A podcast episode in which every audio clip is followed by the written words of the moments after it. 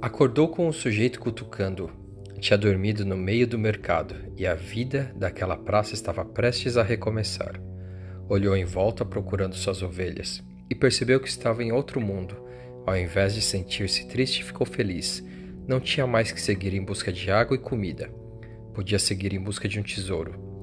Não tinha um centavo no bolso, mas tinha fé na vida Havia escolhido na noite anterior ser um aventureiro igual aos personagens dos livros que costumava ler. Começou a andar sem pressa pela praça. Os mercadores colocaram em pé suas barracas. Ajudou um doceiro a montar a sua. Havia um sorriso diferente no rosto daquele doceiro. Estava alegre, desperto para a vida, pronto para começar um bom dia de trabalho. Era um sorriso que lembrava alguma coisa do velho, aquele velho e misterioso rei que havia conhecido. Este doceiro não está fazendo doce porque quer viajar, nem porque quer se casar com a filha de um comerciante. Este doceiro faz doce porque gosta disto. Pensou o rapaz e notou que podia fazer a mesma coisa que o velho, saber se uma pessoa está próxima ou distante de sua lenda pessoal. Só em olhar para ela é fácil e eu nunca havia percebido isso. Quando acabaram de montar a barraca, o doceiro lhe estendeu o primeiro doce que havia feito. O rapaz comeu satisfeito agradeceu e seguiu seu caminho. Quando já havia se afastado um pouco, lembrou-se que a barraca havia sido montada com uma pessoa falando árabe e a outra espanhol. E tinham se entendido perfeitamente. Existe uma linguagem que está além das palavras, pensou o rapaz. Eu já experimentei isto com as ovelhas e agora estou experimentando com os homens. Estava aprendendo várias coisas novas, coisas que ele já havia experimentado e que, no entanto, eram novas porque tinham passado por ele sem que houvesse percebido e não tinha percebido porque estava acostumado com elas. Se eu aprender a decifrar esta linguagem, sem palavras vou conseguir decifrar o mundo. Tudo é uma coisa só, dizia o velho. Resolveu andar sem pressa e sem ansiedade pelas pequenas ruas de Tanger. Só dessa maneira ia conseguir perceber os sinais. Isto exigia muita paciência, mas esta é a primeira virtude que um pastor aprende. Mais uma vez percebeu que estava aplicando naquele mundo estranho as mesmas lições que suas ovelhas lhe ensinaram. Tudo é uma coisa só, havia falado o velho. O mercador de cristais viu o dia nascer e sentiu a mesma angústia que experimentava todas as manhãs. Estava há quase 30 anos naquele mesmo lugar, uma loja no alto de uma ladeira onde raramente passava um comprador. Agora era tarde para mudar qualquer coisa. Tudo que havia aprendido na vida era vender e comprar cristais. Houve um tempo em que muita gente conhecia sua loja: mercadores árabes, geólogos franceses e ingleses, soldados alemães sempre com dinheiro no bolso. Naquela época, era uma grande aventura vender cristais, e ele pensava como ia ficar rico e como ia ter belas mulheres em sua velhice. Depois o tempo foi passando, e a cidade também.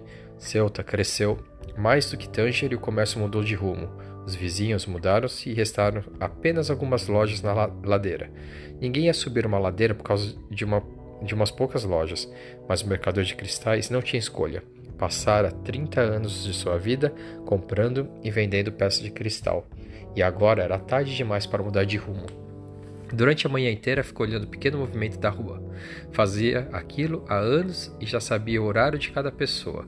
Quando faltavam alguns minutos para o almoço, um rapaz estrangeiro parou diante de sua vitrine.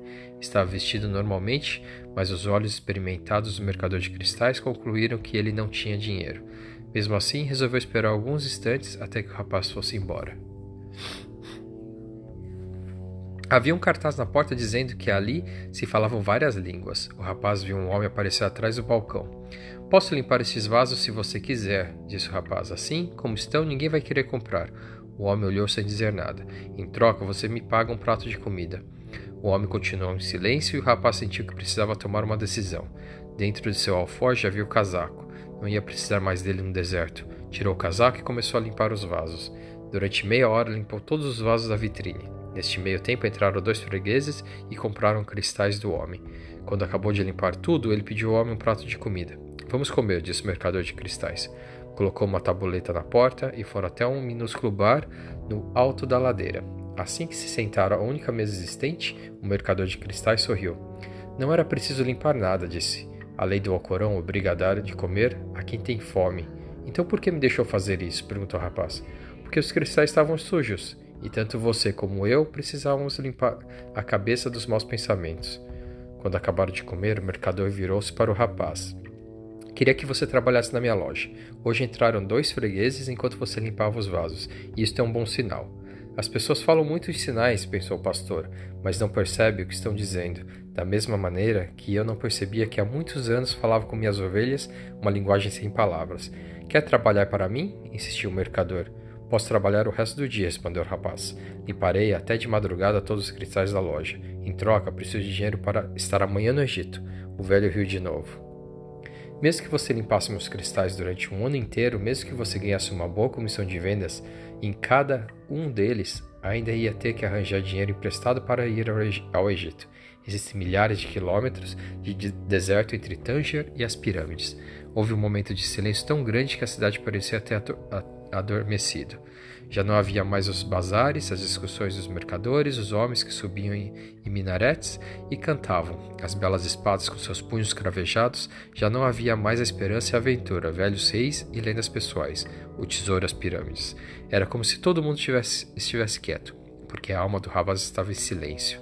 Não havia nem dor, nem sofrimento, nem decepção, apenas um olhar vazio através da pequena porta do bar e uma vontade imensa de morrer, de que tudo acabasse para sempre naquele minuto.